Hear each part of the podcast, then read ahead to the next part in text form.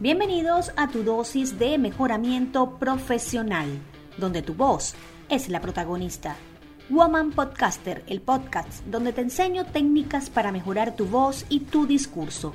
Adicional, hablaremos de tendencia, marketing digital y muchas cosas más. Soy Bexy Martínez, comunicadora social, locutora y emprendedora en proyectos digitales. Sé que en mi introducción les dije que los podcasts que iba a realizar serían sobre la voz. Pero luego pensé, mejor comienzo este proyecto explicándoles un poco sobre qué son los podcasts.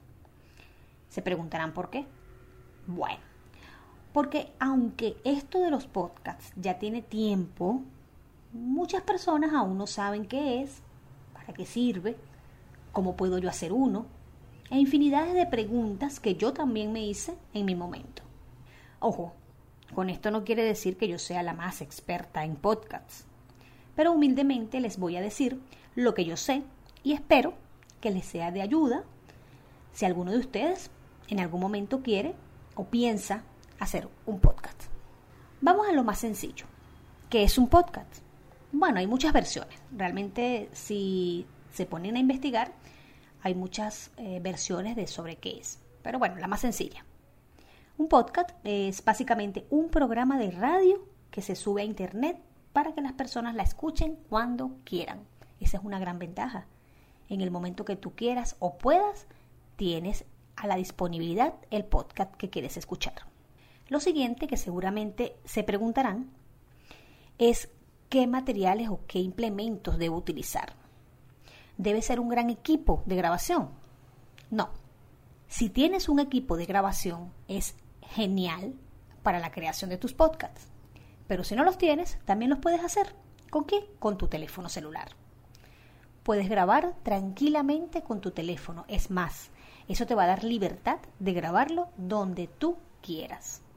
En el lugar que quieras, en el momento que quieras, lo que tú desees. Si más adelante vas adquiriendo otros tipos, otros equipos como micrófonos especiales, eh, que audífonos especiales para esto, perfecto. Pero no te quedes esperando tener estos equipos. Con tu teléfono celular puedes comenzar a crear tus podcasts.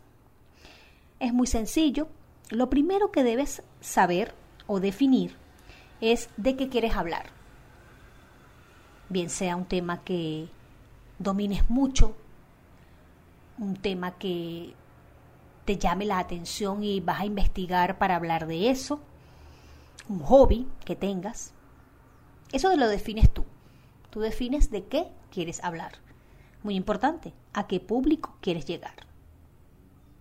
Una vez que tengas eso, ya lo demás es sencillo. Ahora vamos a hablar de la duración, la duración de los podcasts.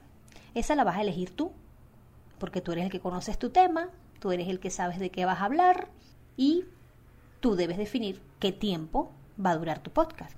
Yo, particularmente, te puedo decir que yo prefiero que un podcast máximo, máximo dure siete minutos.